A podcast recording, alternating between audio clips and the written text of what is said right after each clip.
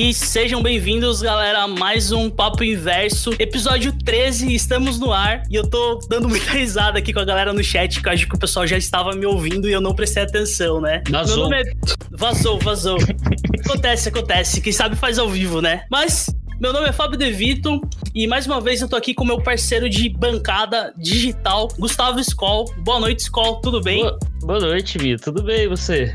Segunda-feira quente, né, velho? Melhor agora, semana começando com tudo, papo inverso cheio de programação. E não tinha como começar melhor, né? Porque hoje a gente tá aqui com a nossa madrinha, parceira de bancada games, a Mene, a Milena. Tudo bom, Milena? E aí, tudo bom? Bem com você? Tranquilo, de boa. E com uma convidada muito especial, Skol. Uma convidada que faz tempo que a gente queria trazer, que a gente tá acompanhando a trajetória dela aí no esportes. Sim. Vibrando junto, que é a Letícia Mota, a Leti. Ela é comentarista de de League of Legends, de Valorant e de CSGO e outros jogos mais, né? Boa noite, Letícia. Tudo bem com você? Boa noite, boa noite, pessoal aqui do programa. Boa noite pra quem tá acompanhando. Prazer estar aqui com vocês essa noite. E bora, bora discutir. Tem bastante coisa pra gente conversar. Já tô bem ansiosa também. E já desde antemão, obrigada pelo convite. Imagina, a gente que agradece. A gente tá muito, muito feliz de ter você aqui. Principalmente depois de um fim de semana tão massa quanto esse último que você comentou, a LEC, né? A gente já tá queimando um pouco de pauta aqui, mas só pra dizer que foi, foi muito massa e a gente tá feliz mesmo. Brigadão. Que isso, tamo junto.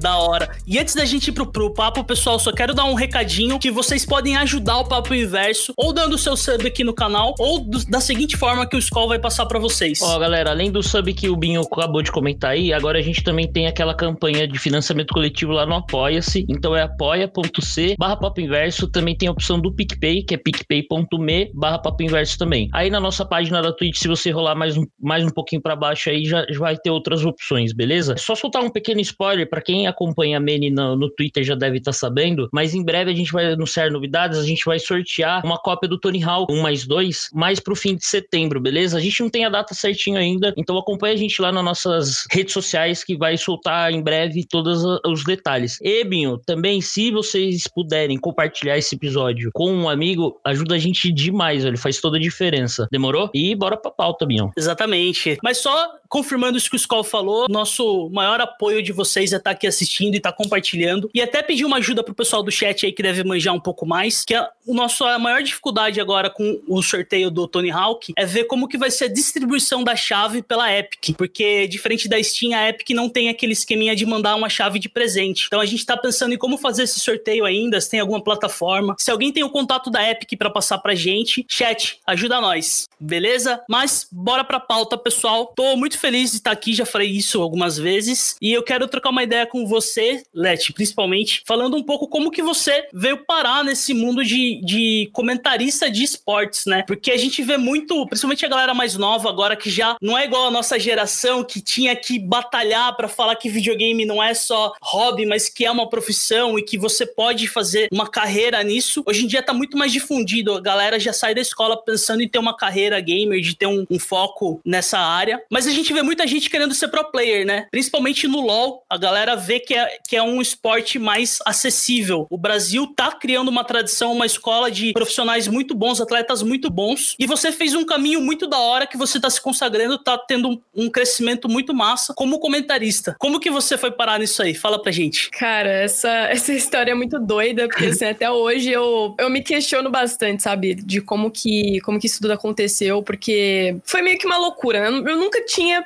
eu nunca tive na minha cabeça assim, nossa, meu Deus, meu sonho é ser comentarista, né? Tipo, eu nunca pensei que eu, que eu chegaria que eu chegaria a fazer algo assim, até porque eu nem sabia, né, assim, que tinha uma carreira toda voltada para isso. Quando eu descobri a, a narração em si, né? Foi quando eu comecei a assistir campeonatos lá atrás, 2014, 2013, que comecei a acompanhar um pouquinho da LCSU, que hoje né, se tornou LEC. Passou por algumas reformulações né, e tudo mais, então sofreu um rebranding, como o pessoal diz por aí. Na verdade, assim, eu sempre tive na minha cabeça, desde que eu me conheço por gente, que eu queria trabalhar com jogos, né? Eu não sabia exatamente como nem o que, tanto que eu cheguei a passar por várias outras. Tive várias outras experiências, né, em games. Então, por exemplo, eu cheguei a cursar um semestre em computação, então eu quase fui para caminho caminho de programação. Eu acabei desistindo porque não rolou uma identificação muito grande com, a, com o curso e tudo mais. Mas nos anos seguintes eu acabei parando na psicologia. Porém, eu tinha, por meio de uma amiga minha que me indicou pra um, pra um amigo dela que tinha um site, eu acabei chegando aí na, na área de games por hobby. Então eu fazia alguns textos, reviews de jogos. Jogos assim, jogos indies, né? Jogos que, que eu recebia pela Steam, escrevia um texto em cima. E era algo que eu gostava muito. Sempre gostei muito de ler e escrever. Tipo, sempre, sempre, desde criança, sempre gostei muito. Aprendi a ler muito cedo. Então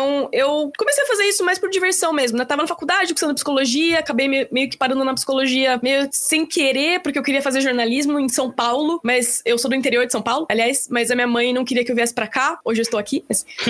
minha mãe não queria que eu viesse pra cá porque é mãe superprotetora, né? Acho que todo mundo sabe. Mães de mulheres superprotetoras. Então acabou que, como. Isso se desenvolveu meio que como um hobby mesmo, né? No 45 minutos do segundo tempo que eu larguei a computação, prestei psicologia, acabei passando. Fui morar lá em Bauru, fazer faculdade lá. Mas nunca tirei isso muito da cabeça, né? O, a questão de trabalhar com games. Até porque quando eu tava na psicologia, eu já meio que estudava um pouco de gamificação, né? Algumas coisas do tipo. É, o game como educação. Então eu já queria seguir algo assim. Porém, eu me envolvi bastante com o jornalismo, né? Por conta de eu estar fazendo essas, esses textos, essas redações pro, pra esse site, né? Inclusive é o site de um, de um amigo meu querido até hoje, né? Chama Geeks United. Alguém pode conhecer, mas quem não conhece, depois dá uma procurada lá. Tem texto meu lá até hoje. E era mais assim, algo colaborativo, né? Não tinha remuneração. Ele me passava o jogo, fazia um review sobre. E com isso eu fui me apegando muito a essa, a essa ideia de ir pro caminho jornalístico, né? Eu já tinha em mente um tempo atrás fazer jornalismo, como eu, na minha cabeça, tudo tava nesse eixo Rio-São Paulo, eu queria vir para São Paulo. Como minha mãe não, não era muito a favor da ideia, eu acabei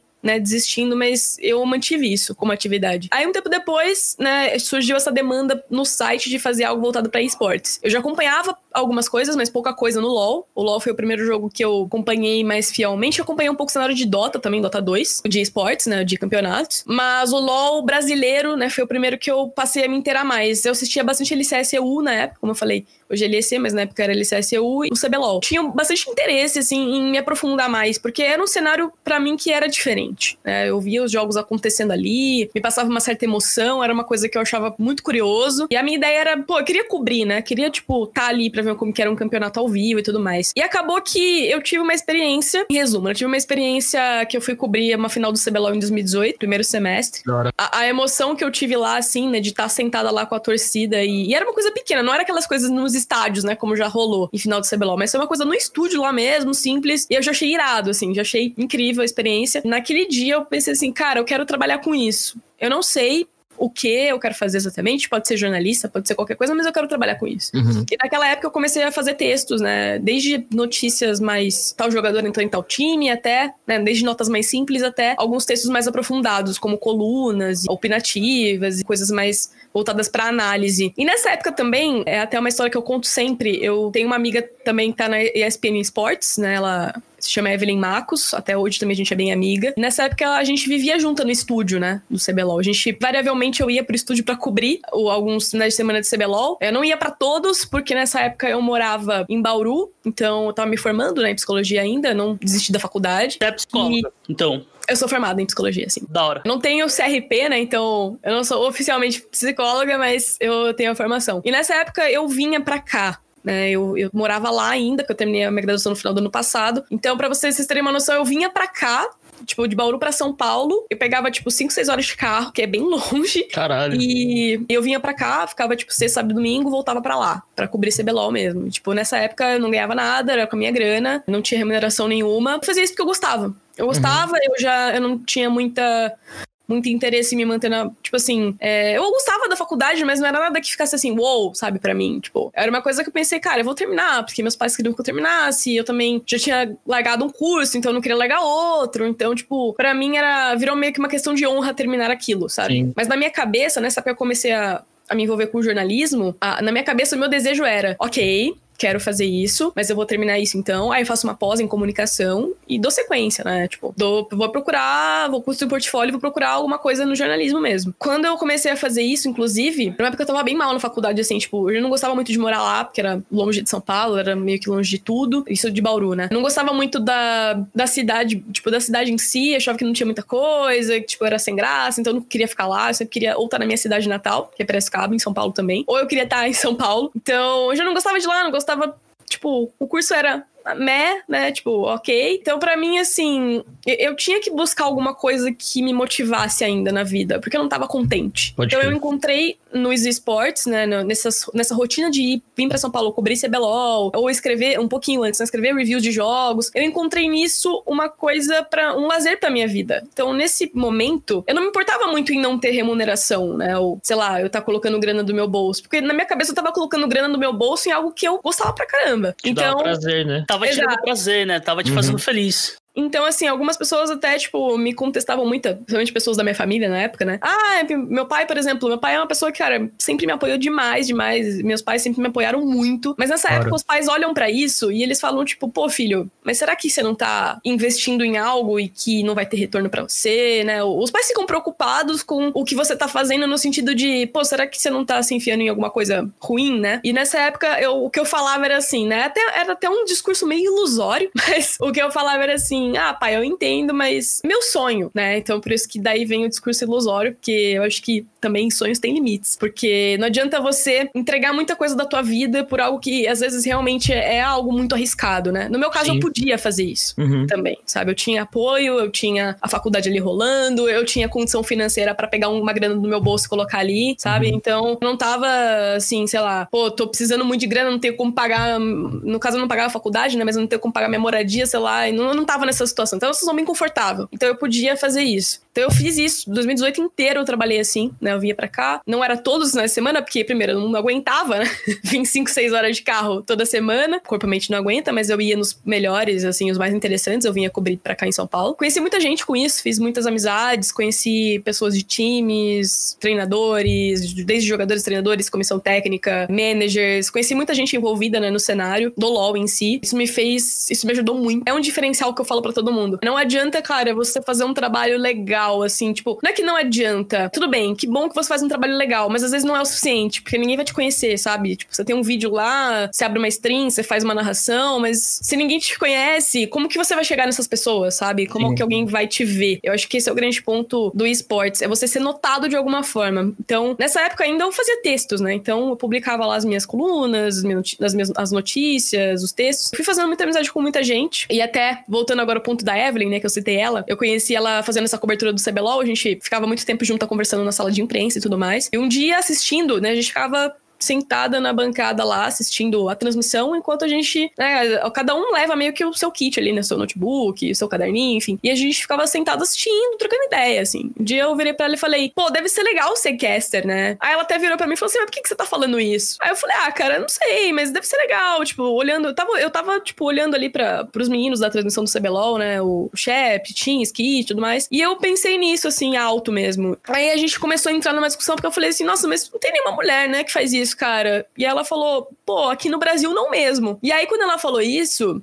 eu lembrei que realmente, né, eu já acompanhava a LCSU, então eu já conhecia a Shox. É, a Shox, ela não é comentarista nem analista, mas ela é uma host, né, uma, como se fosse uma apresentadora. Mas ela conduz a análise, né, então no momento em que o pessoal tá fazendo análise do jogo, né, discutindo sobre o jogo ali, ela que conduz. Então ela que faz as perguntas, ela que vai dando direcionamento. E eu já achava que era algo legal também. Mas aí a gente lembrou da Froskurin também. A Froskurin, nessa época, ela, 2018, ela ainda estava na LPL, LPL é Liga Chinesa. Em 2019, ela acabou entrando, por coincidência, na, na LEC, né? Na transmissão principal. A gente lembrou dela, a gente lembrou de algumas outras também de CS, assim, que também estavam na ESL tudo mais. Mas eu falei assim, cara, mas no LoL brasileiro não tem nenhuma comentarista, tipo... Né? E nessa época, só um detalhe, né? A, a Tauna fazia parte da transmissão do CBLOL, mas a Tauna, ela era entrevistadora, ela fazia matérias, então ela não, tá, ela não tava na transmissão em si, né? Ali, tipo, na, na bancada e tudo mais. Nem no jogo. Acho que era mesmo isso que eu queria dizer. Também o. Depois teve a Camilota, mas a Camilota também era apresentadora. Então, a gente tinha algumas mulheres, mas não em posição de conhecimento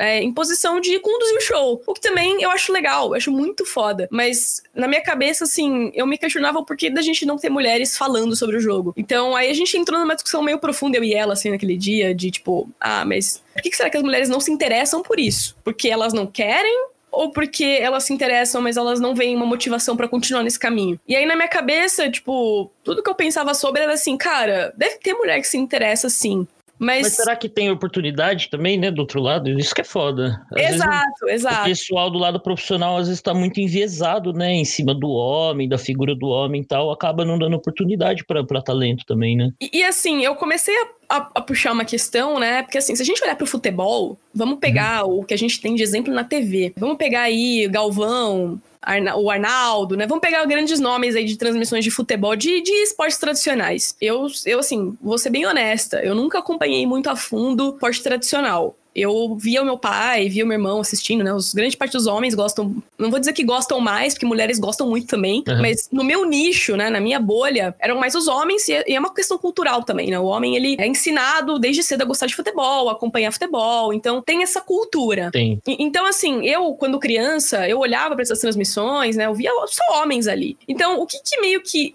entra na nossa cabeça, e quando a gente fala entra na nossa, na nossa cabeça, isso não é uma questão de, pô, eu criança tenho consciência da cultura machista. Não. Indiretamente, aquilo passa uma mensagem de que, tipo, isso não é para você. Né? Tipo, é, não que você esteja pensando naquilo, mas. Nunca chega a virar uma possibilidade, né? Você exato, não vê exato. aquilo como possibilidade, né? Pode crer. É, é, a mesma coisa, tipo, carreiras, né? Você olha para algumas carreiras e você fala assim, pô, por exemplo, eu quando fui fazer engenharia, né? Meu pai é engenheiro, então eu tinha esse modelo em casa. Mas assim, meu irmão foi fazer engenharia também e tudo mais. Quando a gente pensa um pouco sobre isso, tipo, quando eu falava que eu ia fazer engenharia, alguns profe... eu lembro muito bem de um professor de física meu falar assim, pô, mas a tem certeza?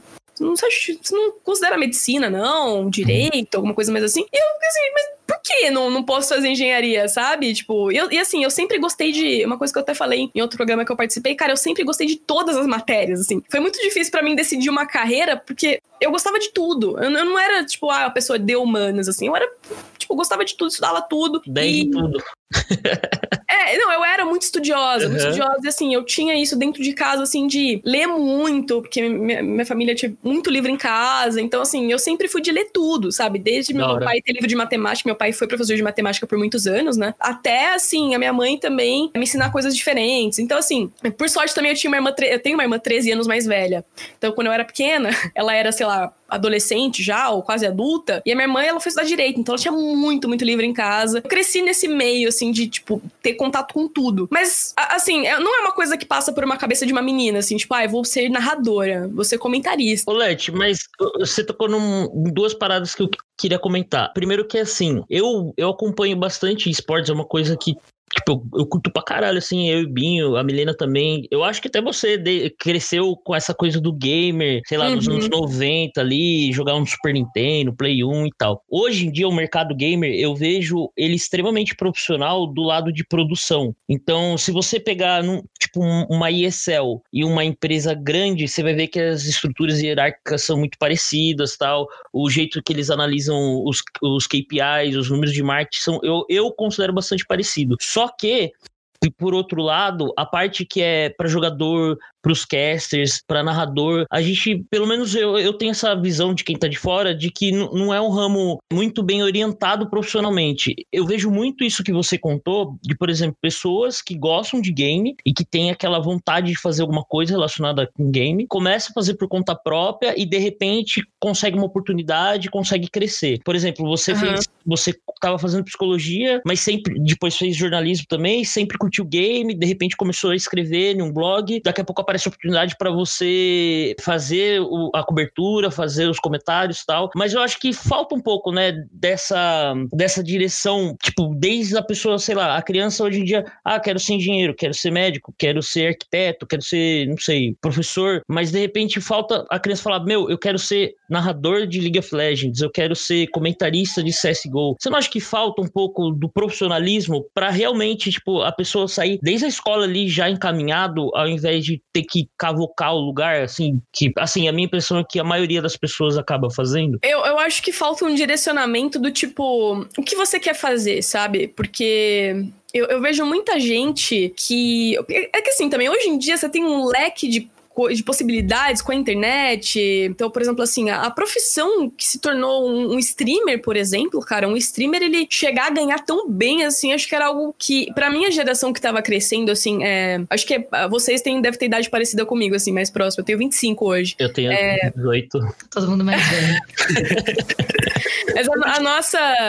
Vamos, vamos, mas vamos colocar que tá bem próximo, né? Mesma geração, né? Mesma. É, a gente cresceu ali, o nosso colegial, né, vamos, o nosso colégio, a gente cresceu ainda muito voltado para aquela parada de. Ai, que, que vestibular que você vai prestar, né? Do tipo, ah, engenharia, medicina, direito, jornalismo. E ainda basear esse vestibular nas matérias em que você vai bem, não nas suas aptidões pessoais, né? Exato. Tem que se formar pro vestibular, né? Tipo, você não, não pode se formar e não fazer nada, querer escolher alguma coisa. Você tem que, meu, 18 anos é agora, você vai decidir o seu futuro. E é uma puta distância entre a carreira e o estudo, né? Exato. Às vezes muita gente estuda um negócio que nem quer que vire carreira depois, né? Cara, eu fui perceber que esse era um erro muito grave da nossa educação quando eu entrei na engenharia, né? Eu já sabia programar pouquinha coisa, uhum. mas assim, quando eu entrei na engenharia da computação, todos, cara, a minha sala, isso na Unicamp, né? Minha sala tinha 90 alunos. Dos 90, vou falar a real para vocês, porque assim, não conheci, não cheguei a conhecer os 90, né? Nem deu, ainda mais em um semestre. Mas cara, os 40, umas 40 pessoas que eu conheci ali já sabiam programar muito bem. Por quê? Vieram de cursos técnicos, né? De, de colégios técnicos. E assim,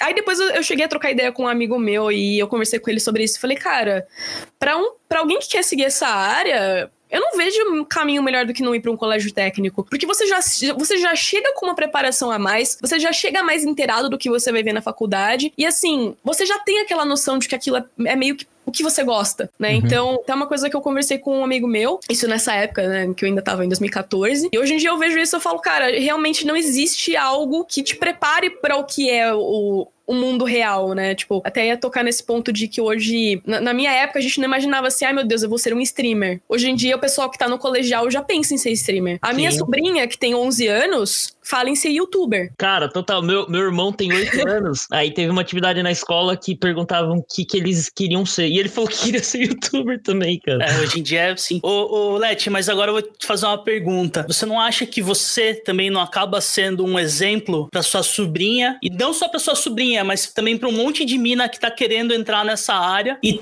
tem, diferente de você que teve que caçar exemplo fora, tem alguém no Brasil fazendo isso e se igualando. E você sente o peso dessa, dessa representatividade também? Ah, cara, bastante, porque, assim, uma coisa que vem na nossa cabeça quando a gente é mulher, né, quando a gente começa a entrar numa área cheia de homens, a primeira coisa que passa na nossa cabeça é a gente precisa se provar. A gente precisa mostrar que a gente tá ali não porque a gente é mulher ou porque, sei lá, eu sou bonita, ou qualquer coisa que, qualquer absurdo que falem por aí, né? Ah, você tá aí porque você é X, você tá aí porque você é Y, ou porque você é namorada de fulano, ou porque você é amiga de Beltrano. Cara, não, né? Eu acho que assim, a gente tem que ser muito justo em entender algumas coisas. E o fato de eu estar aqui, né? Primeiro, eu olhei, eu vi que não tinha mulheres, eu me questionei do porquê, eu comecei a estudar, eu comecei a fazer algo que, como eu fui parar na carreira de comentarista, por acaso. Né? Eu, eu, tinha essa curiosidade, eu achava muito legal a carreira, mas eu acabei fazendo um casting no campeonato feminino meio que sem querer, meio que para cobrir, na verdade, porque não, elas queriam mulheres para fazer esse campeonato feminino. E eu me voluntariei. Na época eu escrevia sobre LOL mais a fundo, assim,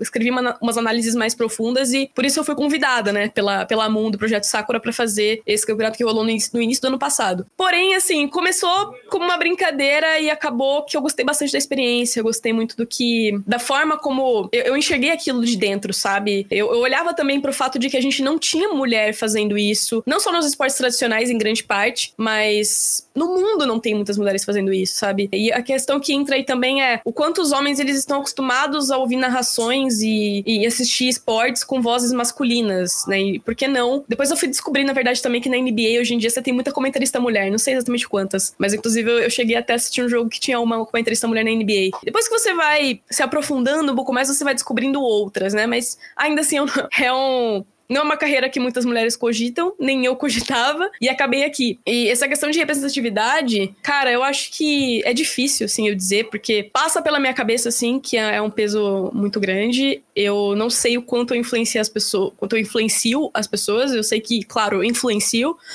Então, até por isso eu, eu me preocupo muito em persistir, porque eu quero abrir esse espaço. Mas é, é complicado, porque quando você tá aqui, você é uma das primeiras a, a, a fazer a força para abrir a porta, não, não passa muito pela tua cabeça assim, ai meu Deus, eu sou a primeira, preciso fazer isso. Cara, você só. Eu, eu só sou uma mulher tentando fazer o que eu gosto, sabe? Tipo, na minha cabeça eu. Eu sei que não é só isso, mas, por exemplo, eu sei que outras meninas que me mandam mensagens enxergam isso de uma forma muito mais profunda e muito mais bonita, assim, do tipo, olhar para mim e, por exemplo, eu recebi mensagens de meninas falando, pô, eu abri a transmissão da LEC, eu vi que tinha uma mulher fazendo o jogo, eu fiquei muito feliz. E é uma coisa que eu senti também quando eu assisti a LEC, né? Quando eu assisti a LPL, quando eu via Froscurin, quando eu via outras, eu ficava muito feliz, sabe? Porque você quer sentir que aquele espaço não é um espaço fechado, né, para algumas pessoas ou nichos. Você quer se sentir parte daquilo. E quando tem uma mulher ali, a mulher também se sente parte daquilo. Então, é, é, é meio difícil de entender para algumas pessoas o quão isso é importante, né? E eu sei que é difícil. Mas quando você não se vê em nada e você se vê em uma coisa, aquilo tem um, um, um gosto, né? Tem um,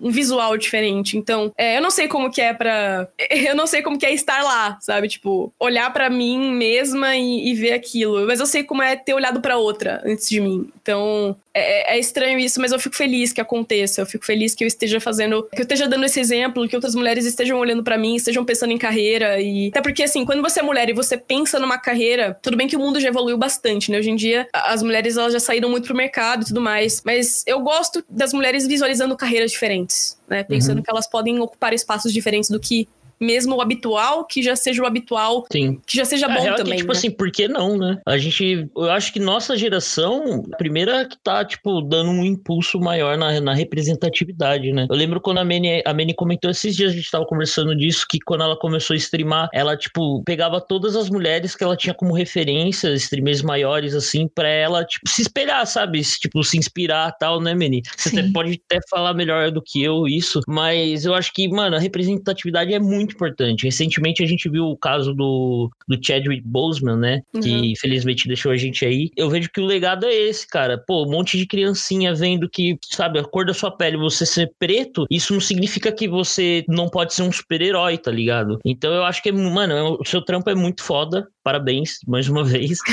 e é, é muito importante isso, velho, a gente ter esse tipo de representatividade em todos os ambientes, principalmente como eu e o Bin, a gente sempre falou, o ambiente gamer ainda dá seus vacilos, assim, é, ele é um pouco tóxico, vamos dizer assim. E é extra legal você ser uma pessoa de autoridade no ambiente assim, porque eu entendo que você começou falando, tipo, ah, tem várias meninas que são é, hosts e tal, e tipo, Parece que esse é um, um, um espaço que as pessoas aceitam mais para a mulher, ela apresentar, ela entrevistar, ela abrir, porque junta com aparência, é, aquele ponto de ser mais sociável, amigável, acolhedora, e, e esse espaço é aceito. Agora, de narrar de forma técnica e tal, é uma outra escalada, né? Uma escalada diferente. Então, é, é bem legal ver essa posição de autoridade e mulheres ocupando. E é algo que bate muito de frente né, Mini? Porque assim, gosto de falar host e tal, ela tem uma posição amigável. Agora, o comentarista, o cara que tá narrando, mano, se um atleta fez uma cagada, você vai dar de frente, você vai falar, você vai é. analisar. Você, da mesma forma que você elogia se a jogada é boa, se o cara, meu, entregou o game, fodeu com o time, você vai bater. E quando você bate com propriedade, mano, o que deve ter de gamer sofrido com isso? E isso eu acho muito foda. Isso é muito da hora, sabe? Porque, porra, mano, é, é foda demais. O pessoal até falou no, no, chat, não vou achar agora, mas alguém comentou, falou, ah, o, o preparo é tudo, o estudo, assim. E eu acho que é isso que deveria medir, sabe? Mano, a pessoa estudou, a pessoa se preparou, ela tá falando com propriedade, foda-se, o resto é, é resto, sabe? É. É a luta, né? Eu queria até ler uma pergunta do Rigo, que eu lembrei de uma, de uma parada disso aí. O Rigo perguntou assim: se do seu ponto de vista, o porquê não tem muitas mulheres no cenário competitivo, já que existe muita, muitas mulheres que jogam com a mesma habilidade dos homens. Só puxando nessa pergunta, recentemente a gente teve a GC Masters, né, feminina, que você participou também, e lá a gente viu que só participaram quatro times femininos. E, tipo, foi puta torneio foda, assim, uma estrutura muito legal, a produção que, que o GC pôs em cima, assim. A gente caralho, o bagulho junino lá, a apresentação dos times e o gameplay que sempre ser de, de nível alto, né? Mas bate um pouco nisso que ele falou, né? De ter só quatro times das meninas tal. O que, que você acha? É, não eram só quatro times, porque assim, houve quatro qualifies, né? Ah, então, ah, entendi. Uhum. A parte final, de... os playoffs. Isso, os quatro melhores times ali foram os que só qualificaram para jogar a, a, Masters, que a Masters é como se fosse um Major, né? Os melhores times ali. Uhum. É, a gente brinca, né? Que é o Major brasileiro. Uhum. Mas vários, eu fiz. Eu comecei a fazer a Masters, pra, a Masters, perdão, a Liga Feminina da GC, para vocês terem noção, em fevereiro ou março, alguma coisa assim. Então, a primeira Qualify foi em março, a gente foi fazendo até agora. A última foi em junho e agora em agosto que foi a Masters. Então, assim, a gente fez quatro qualifies para revelar esses quatro times, né? Nessas qualifies aí tinham mais times. Eu não lembro agora a quantidade. Ainda assim, concordo, não é muito como os masculinos. Mas aí vem aquela questão que eu até você, eu gosto muito de citar um exemplo que é, foi um exemplo presente na minha vida. Que quando eu era mais ali para os meus 12, 13 anos, então mais pré-adolescente assim, eu comecei a jogar CSGO, né? Perdão, CSGO não, CS 1.6, né? Não tinha o CSGO ainda. O CS 1.6. Jogava em LAN, né? Ia com os meus amigos ali do colégio pra LAN e tudo mais. Meu irmão jogava muito, então era uma época que o meu irmão, é, cinco anos mais velho, me puxava muito pra games, né? Então, tipo, tudo que ele fazia eu queria fazer também. nessa época, os meninos mais velhos jogavam CS 1.6, então a gente queria fazer tudo igual. Então, meus amigos também que tinham irmãos mais velhos, ou o pessoal, todo mundo tava jogando CS 1.6 nessa época, né? E eu lembro até hoje que, assim, tinha muito dia que eu não conseguia ir pra LAN, tinha muito, muito dia que eu queria ficar jogando em casa. Só que na minha casa tinha um, só, um PC só, né? A gente ganhou um PC ali, aquele, aquele PC antigo, monitor de tubo, que era um PC assim que meu pai comprou é, com justificativa de trabalho, mas quem se apostou do PC foi meu, meu irmão mais velho na época. Né? Clássico. Né? É, então, assim, eu tinha horário para jogar. O PC era dele e eu tinha horário para jogar.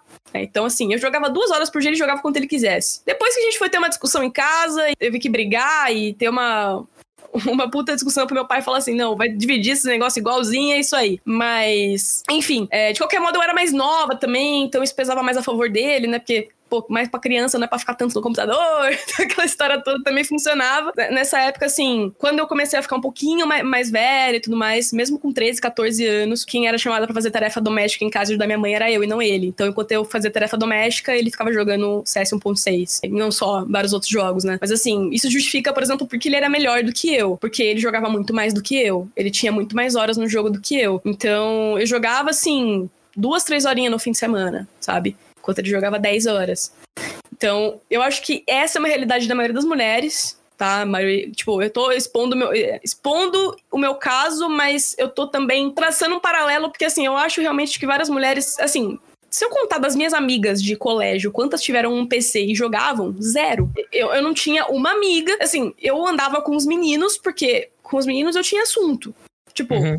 ah, vamos falar de CS, vamos falar de Tibia, Ragnarok, sei lá. Mano, os meninos estavam jogando e as meninas não. Então, assim, se a gente for se questionar o porquê, a gente já começa a cair numa questão estrutural, né? Do tipo, por que, que as minhas amigas de colégio não tinham PC? Ou por que, que elas não se interessavam? Ou por que, que elas não, de repente, o irmão delas tinha, mas elas não jogavam, sabe? Ou até Eu tinham já... e não conversavam sobre com outras meninas também, né? Sim, Muitas e, e já, você já entra num numa complexidade de, de estrutural de, do porquê que as mulheres não são ensinadas a isso, ou não, se, não são incentivadas, assim, porque se não fosse meu irmão mais velho e eu querer fazer tudo que ele fazia, e eu já ter eu já tinha uma cultura de jogar console também desde muito pequena, porque meu irmão jogava tudo de console. Então, assim, se não fosse eu já ter esse apego com games desde muito cedo, e deu. Aí, quando começou a entrar o PC, eu queria jogar PC porque era online, e o online despertava um negócio assim na gente: ai meu Deus, se ele tá conversando com outra pessoa do lado do, do outro lado do planeta, ou do, de outro estado. Nessa época, assim, no olho, no olho do gamer brilhava, né? Mas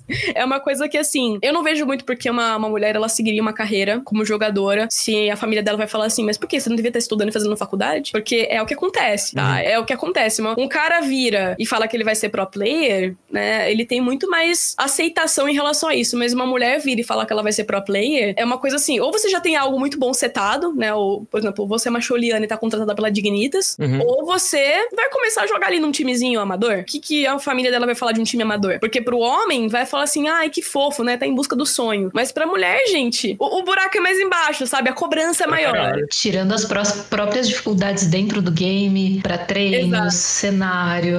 Eu acho que são coisas coisas que só, sei lá, daqui 5, 10 anos a gente vai atingir um nível em que homens e mulheres têm tanta condição de jogar com, com tranquilidade. Eu acho que daí vai ser equiparado o negócio, mas é, é muita coisa cultural para ainda evoluir muitas gerações novas para vir, né? Sim, eu, assim, eu não, eu não tenho ideia de como seria virar pra minha mãe e falar que eu vou ser jogadora profissional, assim, sinceramente. Porque já foi complicado, né, eu ter. Tipo assim, eu já tive muito apoio, então, cara, nunca vou reclamar disso, porque meus pais são pessoas maravilhosas. Mas assim, eu nunca vou. nunca vou ter ideia de como é se arriscar numa carreira assim. Porque uma coisa, né, quando eu decidi ser comentarista, começo do ano passado, né, que eu comecei a fazer mais trabalhos, né, me iniciei e fui fazendo alguns freelas, eu já tava ganhando né, como comentarista. Acho que também essa foi a minha grande sorte. Tem muita gente que fica grindando muito tempo sem ganhar nada, mas eu já tinha feito isso no jornalismo. Então, nessa época que eu tava fazendo isso no jornalismo, eu já era um pouco contestada, assim, pelo será que isso vai dar retorno? Mas como meu pai sabia que era um sonho meu, minha mãe também tinha essa noção de que, cara, eu queria trabalhar com games, eu queria fazer alguma coisa nesse sentido, eles me davam um apoio, mas eles sabiam que eu ia terminar a graduação, que era o que eles queriam de mim. Então, assim, muita mulher é forçada a terminar a graduação enquanto se dedica à vida de pró. E, assim, honestamente, eu não conheço muitos homens que foram forçados a terminar a graduação. Eu conheço muitas mulheres que foram forçadas a terminar a graduação pela família. Porque e se aquilo não der certo, sabe? Você vai morrer de fome, né? Uma coisa que a família fala. Uhum. Quem que você vai ser, né? Se você não, não der em nada. Agora, pro cara, não, né? Tipo, é uma perspectiva diferente. Então, assim, é difícil você investir numa carreira como essa. Não só porque o retorno é menor. Porque, assim, se a gente for comparar premiações ou retorno de campeonatos femininos, no mundo inteiro, historicamente, eles são muito menores do que masculinos. Sim. Tipo, não tô falando só de, de, de, retorno financeiro, né? Mas visibilidade. A gente tem jogadoras brasileiras em futebol top 1 do mundo. Mas o cara tá. O cara, o, o cidadão padrão, né? Moderno, tá querendo o quê? Ver o jogo do Neymar, ver o jogo da seleção brasileira masculina. Então, assim, cara, é, o salário é diferente. Tipo, a visibilidade é diferente, é tudo muito diferente. Então, assim, eu acho que faz muito sentido quando você pensa assim, cara, por que, que eu vou investir em algo que eu até posso ser muito boa, eu posso ser a melhor jogadora do servidor, mas se isso não vai me dar retorno, não é mais fácil, sei lá, eu ser streamer, eu streamar minha gameplay, eu ser uma pessoa gente boa, tudo mais, atrair o pessoal e eu ganhar dinheiro com isso do que eu investir num, como jogadora, porque como jogadora também as organizações mesmo não investem muito em jogador, em time feminino. Então, assim, já entra naquela história de, de base mesmo, sabe? Da base da base, a estrutura toda é ruim, a estrutura toda é uma bosta. Aqui mesmo a gente tem caso recente disso, né? De organizações que, enfim, acabaram se queimando muito por conta de, de, envolvimento de atleta e de não valorizar e a gente sabe o que aconteceu, né? Mas, Olete, eu tenho duas perguntas quanto a isso. Uma envolve, inclusive, que eu lembro que quando você começou, você chegou a fazer alguns, alguma cobertura de campeonatos acadêmicos, né? Galera de, de universidade. Sim. Você acha que, que essas ligas universitárias podem ser uma alternativa de abrir caminho? Igual de você falar, a menina tem que tirar a graduação terminar a graduação, mas hoje tem um monte de faculdade que já está investindo em time de esportes. Aqui em Sorocaba mesmo a gente tem a Uniso que montou um CT dentro da universidade pra galera treinar e montar um time de LoL. Será que essa é uma alternativa? Cara, eu acho que é, mas assim, eu acho que não é uma não é um caminho fácil também, né? De você, porque assim, quando você se consolida como player, normalmente assim, se a gente olhar um histórico de um histórico mundial, assim, os players eles se consolidam muito cedo até, principalmente no LoL. Né? A gente vê muito player, por exemplo, exemplo, LEC, você tem uma média de jogadores ali de 21, 22 anos de idade jogando em alto nível. Então, na universidade você vai entrar com o quê? Com os 20, tipo, claro, claro que varia muito, né? Você pode entrar com 17 até 25, mas eu acho que é uma oportunidade, mas ainda eu acho que é difícil, porque o cenário universitário, ele infelizmente não tem tanta visibilidade como eu gostaria que ele tivesse. É muito difícil você se dedicar a duas coisas ao mesmo tempo, assim. Falando porque eu fiz isso, né? Tipo, enquanto eu tava cursando psicologia, eu tava fazendo outras um milhão de coisas. Então é, é muito difícil você dar conta de muitas coisas, ainda mais quando você tem que treinar. Então, assim, imagina só, você faz graduação, sua graduação é. A minha, por exemplo, era integral, né? Tinha aula de manhã e tarde. Então, isso porque eu era privilegiada. Se tivesse que fazer noturno, então tava ferrado. Mas muita gente, por exemplo, tem que trabalhar fora a graduação, né? No meu caso, não, eu não precisei, mas imagina só, você tem que trabalhar graduação e ainda você vai ser pro player. Conheço gente que fez isso inclusive mulher, que tentou uma vida dessa. Não é fácil, cara. Você não vai ter performance. Por quê? Sua cabeça tá cheia, seu corpo tá cansado, você tá pensando em como você vai pagar suas contas, você tá pensando em ter um monte de gente da tua família enchendo teu saco. E assim, você não tem muita perspectiva de, tipo, ah, meu Deus, isso vai dar certo. Então é um tiro no escuro. E é um tiro no escuro muito complicado. Então eu sinto que é um, é uma possibilidade, mas é complicado muito. Tipo assim, eu não vejo uma, uma alternativa para uma carreira de um, um, player se ele não se dedicar 100% àquilo, sabe? Eu acho que quando você se compromete a ser pró, tipo, você quer ser um pró, cara, você tem que trabalhar com isso, assim. Isso tem que virar o, o seu profissional. Você não pode estar com pensamento em prova, em matéria, em, no, outro, no teu outro trampo. Você tem que estar com a cabeça naquilo, porque senão não adianta. Tipo, até falando em rendimento mesmo, pensando no aspecto psicológico da coisa. Diferente dos esportes tradicionais,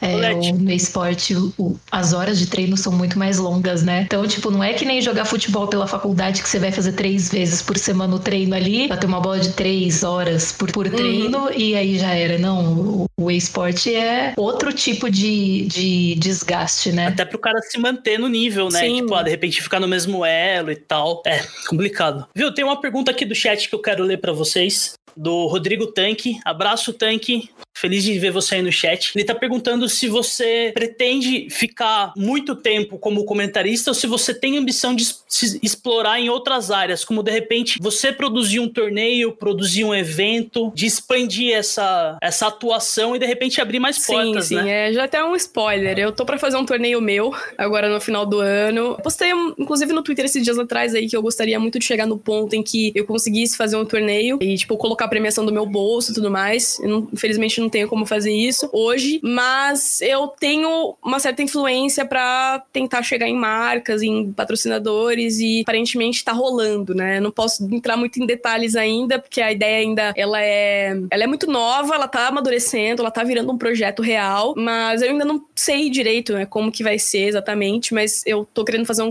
um campeonato de Valorant voltado para minorias, né? Então, mulheres, Caralho, pretos, é, LGBT, então, a princípio vai ser um campeonato focado em mulheres, né? O primeiro, a primeira edição. para abrir espaço realmente para as mulheres que estão querendo se aperfeiçoar, entrar no. agregar pro competitivo do jogo. Então, eu não sei ainda definir quando, mas deve ser esse final de ano agora que a gente vai conseguir tornar isso real. Pelo menos estamos com o projeto aí sendo trabalhado, vamos enviar para marcas. Eu quero que tenha uma premiação boa. Eu não, que da hora, velho. E assim, eu não aceito premiação em produto, quero premiação em grana mesmo, pra incentivar uhum. as minas. e vai ser um negócio, cara, que eu espero que dê muito certo. Assim, eu vou ser meio que embaixadora do projeto, vou fazer o cast também, que eu amo fazer isso, mas eu vou ser a embaixadora do, do campeonato, quem realmente idealizou, eu que vou conversar com as marcas, eu que vou fazer a parada acontecer. Da hora. Ó, o Rigo até falou aí que se precisar de mão de obra Foda. no projeto, pode contar com ele. Inclusive, quando rolar mesmo, já fica o convite aí para você voltar pra gente falar só desse, desse campeonato aí. Bora, vamos sim. De repente, até fazer um, um rolê com isso que a gente apoia muito, meu. A gente fala muito do Free Fire, inclusive, de como é importante essa inclusão da, das minorias, sabe? Essa semana eu vi no, no Twitter Jonga. até que o Jonga montou um time de, de Free Fire e tá botando uma galera que não tem nem grana para ter um PC e ele tá lá financiando. E porra, mano, isso que é da hora, isso que tem que ser o game, tem que ser o esportes, tem que ser aberto para todos, né? Ô Led, é, como que você faz pra, tra pra transicionar entre os games? Tipo, a gente até tava conversando antes de entrar que você sempre assistiu muito LoL tal, para entender como que funcionam as mecânicas, o Battle tal. Se isso, tipo, aplica nos outros jogos, por exemplo, você faz cobertura de CSGO e de Valorant. Eu joguei minha vida inteira CS, e agora eu tô jogando Valorant. Eu, tipo, sei que o jogo são jogos parecidos, tem mecânicas parecidas e tal, uhum. mas o Valorant ainda começa a explorar agora skill de herói e tal, ele tem um, um algumas coisas diferentes. Como que é para você assim, se preparar tecnicamente para as coberturas? Cara, então, eu comecei com o LoL, né? Quando eu comecei o ano passado, eu não fazia outros jogos, até porque Valorant não tinha sido lançado ainda, e o CS para mim é até engraçado, né? Porque assim, eu comecei no LoL, porque eu gostava muito de assistir o CBLOL, gostava de cobrir o CBLOL, então eu acabei me envolvendo muito com o LoL. Mas eu já gostava de jogar outras coisas e acompanhar os campeonatos de outros, outros jogos também, né? O CS uhum. é um uhum. deles. Mas no CS eu achava que o mercado de caster ele tava um pouco fechado, assim, né? Eram as mesmas pessoas, parece que não tinha tanto como entrar. Eu era uma pessoa ali também totalmente nova, e eu achava que ele era mais difícil, assim. E de certa forma não é, tá? Eu acho que o LoL é mais difícil, mas depois eu até posso falar sobre isso. Eu comecei mesmo a estudar o LoL, eu acho que o LoL é o jogo mais difícil para você se aprofundar. Você tem muitas, muitas minúcias. E não é só, tipo, por ter, sei lá, mais de 200 bonecos, né? É, campeões. Também, eu, eu acho que, assim, você quando você entende que o LoL ele é um jogo estratégico, que ele parece muito com xadrez, uhum. e, tipo, é, é, é, sério isso. É, tipo, não tô, não tô zoando, não tô fazendo uma piada aqui. O LoL é realmente parecido com xadrez. Mas você tem, tipo, cinco peças de cada lado, e essas peças elas vão tomar ações né? Uma hora vai ser a ação de um time, outra hora vai ser a ação do outro no mapa. Então, acho que esse é mais ou menos o conceito. Quando você entende o que o LoL ele é de fato, Tipo, o que os, os, o pessoal que projetou, que desenvolveu o jogo, quer que você faça para destruir o Nexus, né? Porque aparentemente, assim, quando você olha pro jogo, simplesmente ali o, o tabuleiro, o, o, mapa e as peças, você tem uma, uma ideia do que você tem que fazer, né?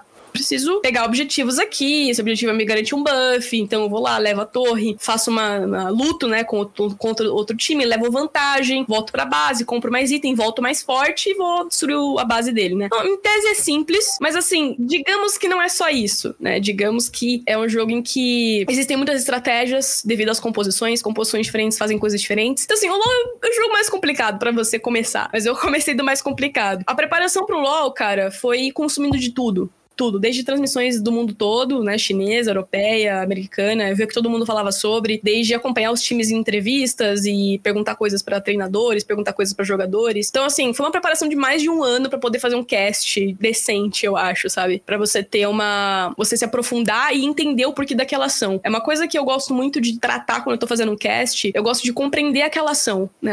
Que, que impacto vai ter aquela ação, ou já teve, ou o que, que aquele jogador tá fazendo, porque quando um jogador, sei lá, ele vamos supor assim, ah, o cara falou que o jogador trollou. Será que ele trollou mesmo? Ou ele tava indo fazer alguma coisa que tinha sentido, mas o outro cara foi mais inteligente e matou ele, né? Acabou surpreendendo ele e tudo mais. Porque eu acho que é uma coisa muito complicada da gente definir como acho que ainda mais hoje em dia, né? Como falar o que a gente quer falar. Eu acho que o trabalho do caster é passar a emoção pro público. É, acho que o comentarista, ele tem que acompanhar o narrador na emoção que o narrador tá trazendo. E ele tem que adicionar fatos, fazer hipóteses, né? Acho, acho que o trabalho do uhum. comentarista é esse. É dizer, olha, é, isso tá acontecendo. Em decorrência disso, aquilo pode acontecer. Então, esse time tem vantagem porque isso. Né? Então, a, a, o trabalho do comentarista é fazer deduções, né? Ele também não sabe muito o que vai acontecer. Ele, ele tá tendo que tá na tela, assim como o narrador. Mas ele faz mais suposições, ele coloca mais. Ele adiciona fatos em jogo, né? Que o, o narrador não mencionou, porque o narrador tá, tá, narrando o que tá ali. Então eu acho que entender qual é o meu trabalho foi, foi o mais difícil para mim, assim, entender o que, que eu tinha que fazer. Também entender que nem todo mundo que está assistindo sabe o que eu sei. Ou seja, se eu falar de uma maneira muito complexa, as pessoas que são leigas ou que estão assistindo pela primeira vez ou que não têm familiaridade nenhuma com o LoL, elas não vão entender nada. Né? Então, acho que o grande ponto aqui é você entender como você vai falar e com quem você está falando. Porque a gente não pode pensar, ah, estou falando apenas para Raiello. Não, tá comprovado no Brasil que mais de 70% dos jogadores de League of Legends são prata. Então, Sim. assim, você tem que. Você tá, 99,9% dos casos você está explicando algo para uma pessoa low elo e não para uma pessoa elo. E assim, mesmo a pessoa elo, né? A pessoa que tá no Challenger, na, no mestre, grão-mestre, mesmo essa pessoa, ela pode ter uma mecânica super apurada mas ela não entende do jogo estrategicamente falando. Então, você tem que ter uma noção estratégica também, de passar pontos cruciais estratégicos. De, não de maneira. Isso também, se você conversar com qualquer treinador, qualquer jogador, eles não gostam de passar muitas coisas a fundo do planejamento deles em entrevistas. Então, assim, ninguém nunca vai ter algo tão a fundo. Tipo, é... é uma investigação, né? Ninguém nunca vai saber de fato o que há por trás daquela decisão. Até porque revelando aquilo, eles podem estar revelando o que eles gostam de fazer e aquilo virar a arma para outro time e acabar com Vazar, ele. Vazar, né? É, então, e você assim... acha que a sua graduação ajuda um pouco nisso? Você saber analisar um pouco melhor? Um exemplo, tipo, esse fim de semana que teve o playoff lá do G2 e do Feneric, que é um jogo que os caras já estão com nervos ao máximo, né? Você consegue, acha que tem um preparo um pouco melhor para isso? Ajuda ou não tem nada a ver? Cara, assim, eu sempre achei que não tem muito a ver, assim, porque eu, eu vejo como uma coisa, uma coisa, outra coisa, outra coisa. Eu acho que a psicologia me ajudou muito a enxergar coisas que eu não enxergava antes, né? Tipo, de olhar para uma situação e, por exemplo, olhar para um erro de um jogador e, tipo, não pensar assim, nossa, como ele é ruim, que bosta. Mas, tipo, cara, esse erro é porque é um humano jogando. Tipo, eu já vi comentários de pessoas falando assim, ah, mas um jogador profissional não deveria ter este erro e coisas assim, eu discordo. Porque eu acho que em situações de, de campeonato, de pressão, as pessoas vão se comportar de outra forma. Então, assim, o cara pode errar uma coisa absurda que ele não erraria nunca num treino, mas ele vai errar ali. Por vários fatores que não estão dentro da nossa, da nossa alçada, né? Então, ao meu ver, assim, eu consigo olhar para uma coisa e não julgar assim, nossa, esse cara é péssimo, tenebroso, horrível de assistir. Não, eu olho para aquilo e falo, beleza, o cara né, errou, mas assim, foi um erro, comprometeu o jogo? Comprometeu o jogo, mas é, não, eu não vou crucificar também, porque eu sei Às que é vezes tá num dia ruim, né?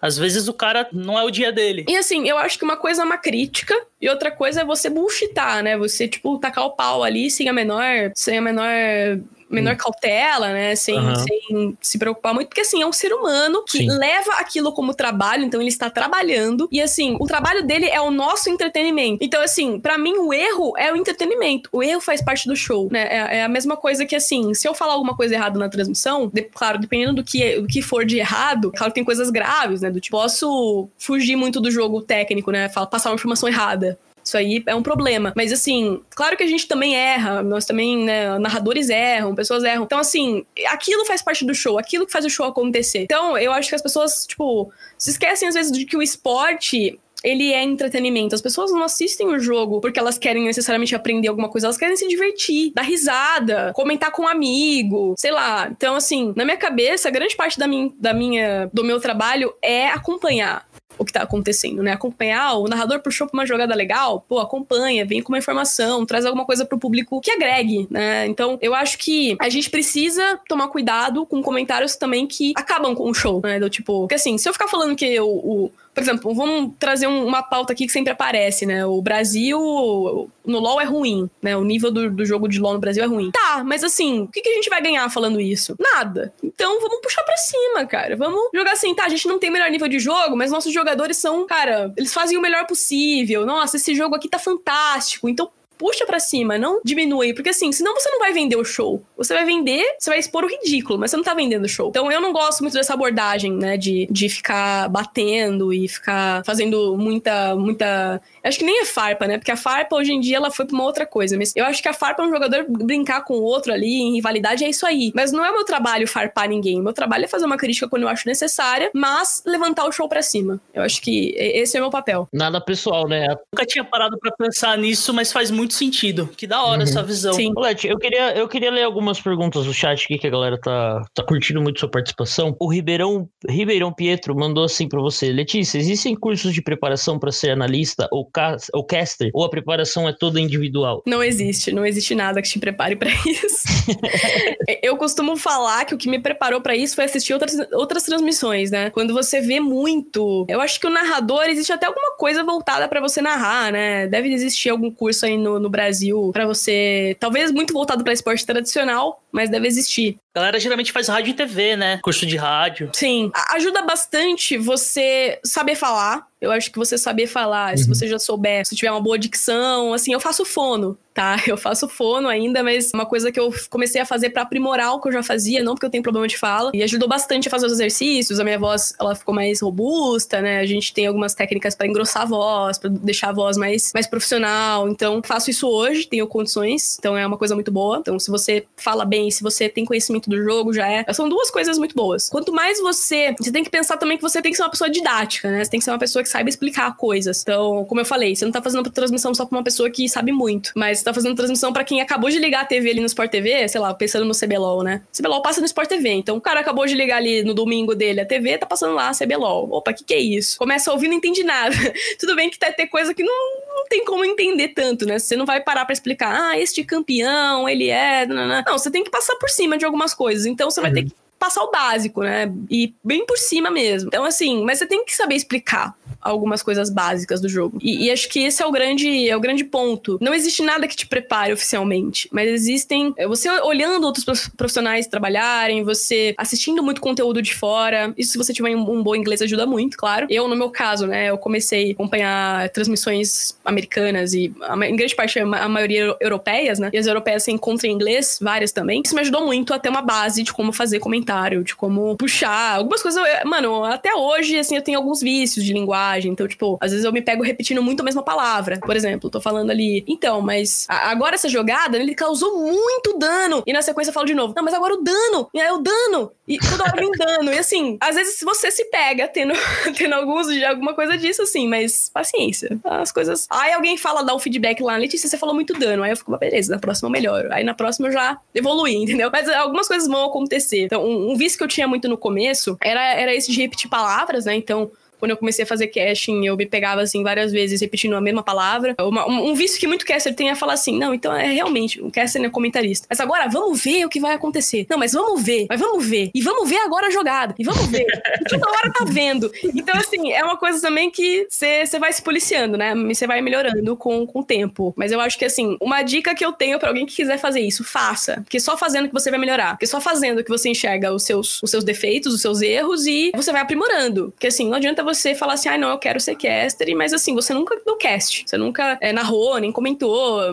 Não adianta muito. Porque, primeiro, para alguém te contratar, né, essa, essa pessoa esse contratante ele vai querer ter uma amostra do seu trabalho. Né? Então vai querer ver um jogo que você fez. Né? Então eu tinha isso, mandei para é, fiz portfólio, mandei para várias empresas na época que vieram me procurar. Então é um diferencial. Tem muita gente que fala assim: "Ah, eu sou um narrador". Ah, me manda um vídeo seu narrando. Não tenho. Aí fica difícil. e serve qualquer coisa, né? Tipo, pode narrar um campeonato amador, de repente narrar em cima, uhum. nem que não seja oficial, mas faz, pôr a própria narração lá em cima de um campeonato conhecido, ela pode fazer também, né, como portfólio. Sim, e assim, uma coisa que eu indico para todo mundo também que quer começar, faça um canal na stream, cria lá um, uma tweet tua, pega um VOD, pega um, um, jogo que tá rolando, às vezes, tudo bem, tá rolando ao vivo, não precisa mostrar a imagem. Bota pro pessoal, pessoal, acessa o link, vamos acompanhar comigo. E vai fazendo narração, vai fazendo comentário, porque isso não é só um exercício para você, mas também é uma coisa que você pode ir criando público com isso. Né? Eu lembro antes de eu fazer a LEC oficial, eu fazia LEC no meu canal da Twitch pra, tipo, 100, 200, às vezes pegava 300 pessoas em jogos mais importantes. E eu fazia, cara, eu não mostrava o jogo, porque, né, na época não tinha direitos, não é sair por aí pegando o jogo, não, não pode. Na época eu queria fazer e eu vi essa possibilidade como uma possibilidade da do pessoal chegar lá e curtir comigo, né? Acompanhar comigo. O pessoal sabia que eu estudava bastante a liga, então eu tinha muita coisa para passar. E eu achava legal ter esse contato com. A, a stream, ela vira mais um contato com a, a, pessoa que tá te vendo, né? O, o público. Uhum. Então, eu gostava de não só comentando o jogo, mas comentando o jogo com o pessoal da live. Que é uma coisa que hoje em dia fazendo LEC eu não tenho, né? Não consigo conversar com o pessoal da live. Mas é legal. É uma coisa também super legal de fazer. E eventualmente você pode gravar esses VODs e mandar para alguém, né? Mesmo que você não, não tenha algo tão profissional ainda, pô, você vai se candidatar pela primeira vez a ser um comentarista de um campeonato amador? Manda lá pro pessoal, ó, faço na minha stream. É, pouca gente acompanha, mas ó, uma amostra do que eu faço, do que eu posso fazer e tudo mais. Posso fazer um teste. Né? E se propõe, mas faça uhum. alguma coisa. Porque, tipo, você tem que começar de algum lugar, né? Você tem que ter alguma, algum material. Nem que seja gravado também. Você pode gravar ali, pôr no OBS lá, um joguinho de LOL, CS, Free Fire, Valorant, tipo, põe lá o joguinho, narra, comenta, faz o que você quiser, grava, né? Deixa gravado ali o VOD e manda pra alguém. Da hora. Olete, da hora. o Beto Coben, 182, perguntou sobre os bastidores do cenário. Se uh, já aconteceu de rolar alguma parada que você não imaginou que, que era assim e você se surpreendeu negativamente ou positivamente. Já indo para essa, pra essa linha, eu já vi você comentando no Twitter de negativas que você teve no começo da carreira do pessoal, tipo, te contratar e depois não querer de novo, e agora que você fez a LEC, de repente vem atrás. Como que é o mundo por trás da, das telas, por trás do, dos torneios? Foi um impacto para você ou por você cobrir? Na época você já manjava um pouco como era, já chegou um pouco vacinado? Olha, pouco assim, eu tô tentando pensar agora se tem uma situação que, que já me surpreendeu muito negativamente. Eu acho que uma coisa do cenário que é fato, né? O, o cenário de esportes, games, eu acho que ele é, ele é, bem retrato da sociedade mesmo, assim. Então, machismo tem, racismo tem, homofobia tem, mas são coisas que ninguém fala na tua cara, assim, então diretamente. Comigo aconteceu uma vez, que foi uma, uma situação que eu expus no Twitter recentemente, né? Que ano passado uma empresa chegou para mim e me propôs um, um job de apresentadora, né? E eu falei assim, pô, nunca fiz, mas poderia fazer, mas mas assim, eu sou comentarista, né? Falei isso na época. E eles estavam falando que iam fazer um campeonato. Eles falaram assim: ah, a gente tá procurando comentarista também. Mas como. Mas sabe como é, né? O pessoal é acostumado a ouvir voz de, vozes masculinas, então acho que a gente pode ver, mas não garanto nada, né? Foi um comentário assim. E nessa época eu fiquei assim, que? Da onde que tiraram isso, assim, sabe? Fiquei mordida, claro, né? Fiquei brava, mas eu falei, escrevi lá na época, né? Ah, então, não quero mais contato ou com outras, outras coisas em mente, outros planos. Não tinha, na verdade, outros planos. Eu tava começando, né? Fazendo um monte de frila, mas assim. Seus estranhos, né? É, mas eu só falei, cara, eu não quero contato com, com uma organização que me chama para ser apresentadora. Porque eles, se eu não me engano, eles chegaram a falar algo do tipo. É que agora eu não lembro exatamente como foi a mensagem, mas. Ah, então, cogitamos você como caster, mas o pessoal não, não gosta muito de voz feminina, né? Prefere voz masculina. Eu fiquei, enfim, de qualquer modo, me procuraram recentemente, né? E, e até eu respondi aquilo que também postei lá no Twitter que. Então, estou com a agenda cheia aparentemente o pessoal gosta. Quer outra? Mas foi só pra. Na época, assim, eles foram meio grosseiros comigo de. Quando eu respondi a negativa, né? Do não, não queria mais contato. Eles falaram assim: ah, a gente pensou que você queria crescer no cenário, né? Mas parece que não. Algo assim, né? Caralho, mano. É, tipo, no sentido de a gente precisou que você. A gente pensou que você precisasse de nós, mas se você tá negando, beleza. Porque eles queriam que eu apresentasse, né, esse torneio. Uhum. E... Meu, mas que da hora que você negou, né? tipo, muito mais foda crescer assim do que se submeter o que esses cuzões querem, né? É, assim, nessa época eu até pensei em fazer. Não só pela. Era uma grana ok, nada assim extraordinário, mas era, porra, pra quem tá começando um frila, né, ninguém vai negar a frila, né? Então, não era uma coisa que eu fazia muito, também ainda não faço tanto hoje, né? Mas nessa época eu tava querendo fazer coisas diferentes. Então, eu tava querendo começar. Eu nunca quis ficar só em um jogo, eu nunca quis é, ficar fazendo só uma coisa. Então, eu acho que também isso, né, te, te molda como profissional. Porque, assim, eu acho que você ser caster, você trabalhar com esportes hoje, você ser caster de um jogo, é uma coisa que eu acho muito arriscada. Amanhã depois você não tá mais nesse jogo, você vai fazer o quê? Ou não tem é. Não tem uhum. vaga, uhum. não tem nada, você vai fazer o quê? Você vai esperar até que tenha? Se aparecer outra coisa, você não vai abraçar? Então, assim, eu acho muito arriscado, falando de carreira profissional, né? Eu, e até porque eu pensava assim, o ano passado eu pensava assim, não, eu quero LOL. Se não for LOL, acabou. Não, tem que ser LOL. Mas aí, conversando com muitas pessoas da indústria, eu vi que, caramba, uma ideia muito boba essa, que outros jogos só teriam a, a me ensinar mais e até esqueci de entrar nesse, nesse ponto, né? Mas entrando rapidinho. Quando eu comecei a fazer CS no começo desse ano, foi para ter uma renda extra, porque eu sabia que teria algumas oportunidades, né, da, da GC, e eu tava precisando dessa renda extra, porque, né, apareceu a pandemia. Enfim, calhou que tudo deu muito certo. Foi uma preparação que até tanto pro CS quanto pro Valorant ocorreu mais naturalmente, porque eu já tinha experiência no LoL. E foi só me adaptar aos jogos. Né? E eu assisti bastante uhum. transmissões de CS de Valorant para poder fazer, só para pegar como que era o molde, né? Então, pegar aqui o round é bem diferente, porque o round é cara, é round round. Então, tipo, não é um 40 minutos do LoL, que é um diálogo ali de 40 minutos. É uma coisa muito mais fluida, muito mais rápida, muito mais bate, bate volta, assim, do narrador ele assumir mais o round, porque o round acontece ali em 1 minuto 40. E você entra mais pra fazer um comentário técnico no final, né? Então, é bem simples fazer CS e Valorant. Recomendo pra quem quer começar.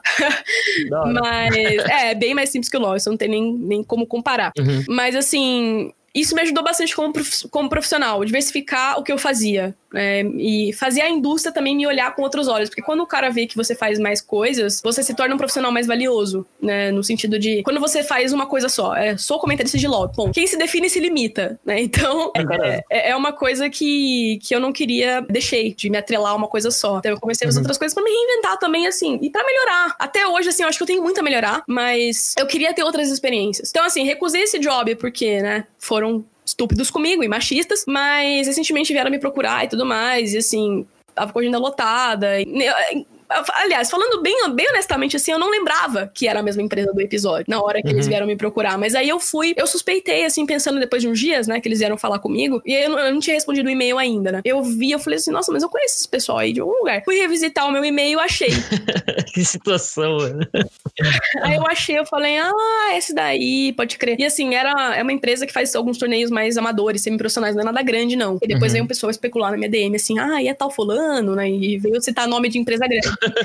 Gente, eu não ia falar, porque assim. É o Sherlock Holmes do Twitter. É, eu, não, eu não vou falar, porque assim, eu não queria expor, assim, eu acho que, mano. Claro, se fosse tá algo sério, grande, eu ia expor, porque eu acho que, pô, é sacanagem ter uma empresa grande que pensa assim no Brasil, trabalhando seriamente com esportes. Mas como uhum. é uma, uma empresa assim que ah, é um negócio amador, que não é tão assim, não é grande, eles, tipo, eles iam ter uma remuneração pra gente e tal, mas não, não é um negócio assim, ai meu Deus, essa empresa resume o esporte no Brasil. Não. Então eu falei, cara, deixa eu lá, eles já tomaram também de mim, sabe? Dei a resposta. então, o pessoal falou aqui que você respondeu com, com um torpedo no chat. Cara, eu. E, e, assim, na hora que eu respondi, eu também não respondi assim, aí você é arrogante de volta, sabe? Eu fiz uma brincadeira, assim, porque eu lembrei dessa questão e assim, essa, essa, essa questão na época lá atrás mexeu bastante comigo, porque quando eles me responderam isso, eu tava precisando de job, né? Tava precisando de freela, e eles me responderam isso, e, eu, né, nessa época eu entrei meio que numa bad vibe, assim, pô, ninguém vai querer me contratar, mano. Tipo, o pessoal vai me ver como apresentadora, como entrevistadora, ninguém vai querer me contratar para ser comentarista. Sendo que eu já tinha feito alguns jobs, né? Inclusive depois eu fiz a Superliga, mas como analista e, e comentarista. Mas assim, eu entrei meio que numa bad vibe do tipo, nossa, será que eu vou sofrer isso? Será que eu vou passar por isso? Deles, né? É, Então, em resumo, não passei mais por isso, graças a Deus. Foi só essa vez, mas que eu já ouvi né, de pessoas, e aí volta no, no, ponto da pergunta, né, de bastidores. O que eu já ouvi de pessoas é que sim, é. Muita gente tem pensamento assim ainda. Tem gente que contrata, tá? Pensa assim. Mas que a indústria está mudando, está passando por algumas reformulações. E uma questão que a gente pensa muito sobre quando, quando a gente é mulher, né? Acho que a gente tem muito uma. Mulheres têm mais chances, eu acho, de ter síndrome do impostor do que homens. Justamente porque você se contesta muito, né? Você. Eu, por exemplo, até hoje, às vezes, eu tenho algumas crises que eu me pergunto, cara, será que eu sou sou boa mesmo? Ou, tipo, as pessoas estão com pena de mim e estão me dando trabalho? É, eu me pergunto isso. E, assim, às vezes a gente entra numas noias, numas questões, assim, que é complicado, sabe? Do tipo, será que eu tô aqui porque a empresa tá pensando em representatividade e quer me usar como marketing ou porque eu realmente tipo, sou uma profissional foda, assim? Tipo, a gente entra uhum. numas, numas coisas assim, sabe? E se a gente deixar isso consumir, a gente vai. Mas eu, eu acho que, assim, nada é o que parece ser, inclusive na indústria de esportes. Tipo, nada é o que parece, nem todo mundo é tão bonzinho quanto parece, nem todo mundo é tão legal, tão fofo, tão amável. As pessoas na internet são uma coisa, mas acho que isso não só no esportes, né? Eu acho que é em tudo é o reflexo, né, da sociedade, acho. Então, Total. tem pessoas que vão te abrir portas, muitas pessoas me abriram muitas portas. Quando eu falo isso, falo de homens e mulheres, que eu agradeço muito, uhum. eterna, tipo, eternamente até hoje. E tem muitas pessoas também que, cara, só se importam com elas e não estão nem aí, fingem uma imagem na internet, porque é a imagem que vende, é a imagem que é, o influenciador tem que ter, mas eles não pensam assim. Tipo, isso tem. Tem também, tipo, nem, nem, vou, nem vou entrar muito em, em episódios, porque acho que nunca passei nada tão marcante assim que, que eu tenha visto, mas existe, existe bastante.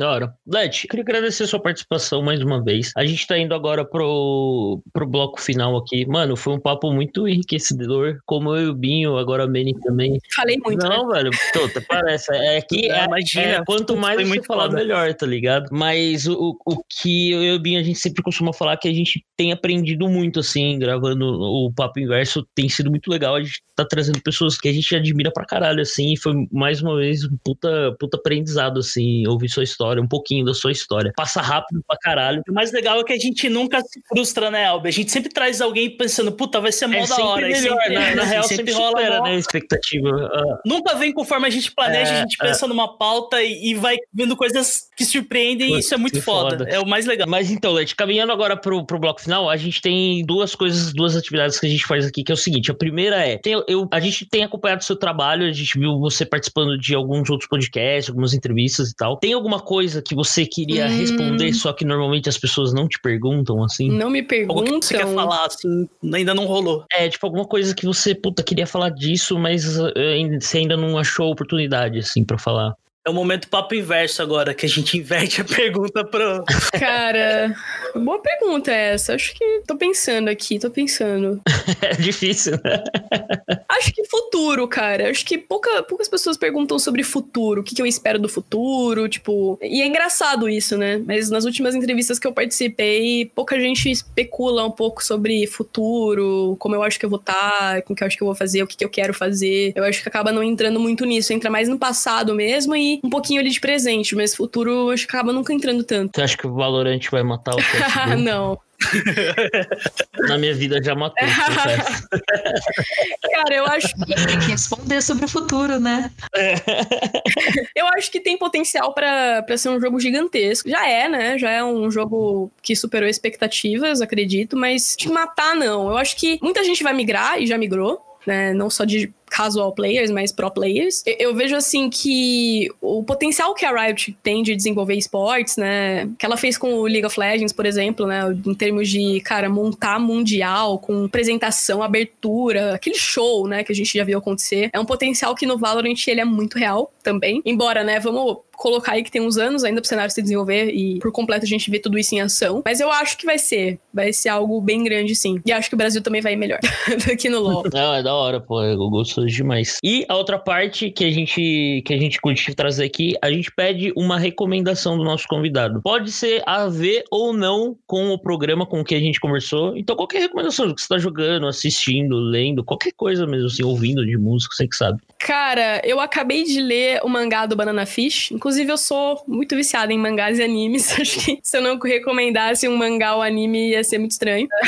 eu tô com o Monster também para ler, uma edição muito bonita que saiu agora da Panini, capa dura e tudo mais. Vou começá-lo agora que eu terminei o Banana Fish. É um mangá mais adulto adulto, mas uma história mais madura, uma história difícil, pesada, que envolve temas como homofobia, né, preconceito, envolve também as é, violências das mais variadas, mas é uma história para que vale a pena ser lida. Eu comecei o, o mangá agora, embora o anime já exista, né, no, tá, acho na Amazon Prime. Eu não vi o anime ainda, mas eu comecei a história com uma amiga minha me indicou e eu gostei bastante. Eu gosto de histórias mais maduras, assim, eu não gosto de ficar lendo. Eu gosto de shonen também, não vou mentir aqui passar iludida, mas é, eu gosto de shonen, mas assim, quando eu vou ler algumas coisas, às vezes eu gosto mais de ler coisas mais maduras, assim, não algo tão, jo jo tão jovem. Falando isso como alguém que assiste My Hero Academia.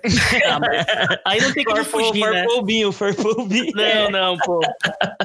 Mas é, mas eu gosto de ler coisas assim mais mais sérias assim, mais, né, de, mais pra realidade mesmo, mas E é uma história muito interessante, recomendei para quem gosta de ler mangá também. Tá saindo aí, sai, vai, sair, vai sair o volume 2 agora na, na Panini, pela Panini. Da Pô, hora, que foda. Mano. É um mangá que faz tempo que tá na minha lista, inclusive. Eu ouço muito falar assim e ainda não tive chance. Vou tentar dar uma olhada nessa edição da Panini. E ó, é o pessoal que quer comprar aí, viu no chat, compra pelo link do Pop Inverso para ajudar a gente. Ô, Mene, como eu e o Binho paramos de dar recomendação, mas como você, apesar de ser fixo aqui, vem de vez em quando, eu quero uma recomendação sua também. Só não pode ser Dark, por favor, que já é a quarta semana que indicam Dark. não. Não, não, não. Eu vou recomendar um bagulho bem idiota e legal, que é a versão idiota. Legal. Ilegal. De... Ilegal. De anime bobo. É Jade the Virgin. É um seriado muito trouxa, muito bom. Muito bom. Tem na Netflix e era o que eu tava assistindo aí. Parece uma novela mexicana e é dramático e idiota e legal. é isso. Da hora. Bom, acho que é isso, né, Binho? É, Alex, você quer deixar suas redes sociais pra galera seguir seu trampo, saber direitinho? Inclusive, Pessoal, vocês vão entrar no Twitter da Let, tá na dúvida de alguma transmissão você tá vendo? Rola a página lá pra baixo. Esse sábado a galera ficou enchendo o saco dela lá. Cadê o link? Cadê o link? Cadê o link? link 5 mil vezes, velho. É só você parar de ser preguiçoso e rolar a porra da barra ali, scrollzinho pra baixo. Oh, eu posso sniper aqui o negócio. Agora eu quero saber o que, que a Let espera ela do futuro. Falou, né? Porque ela falou que gostaria verdade. que perguntasse mais.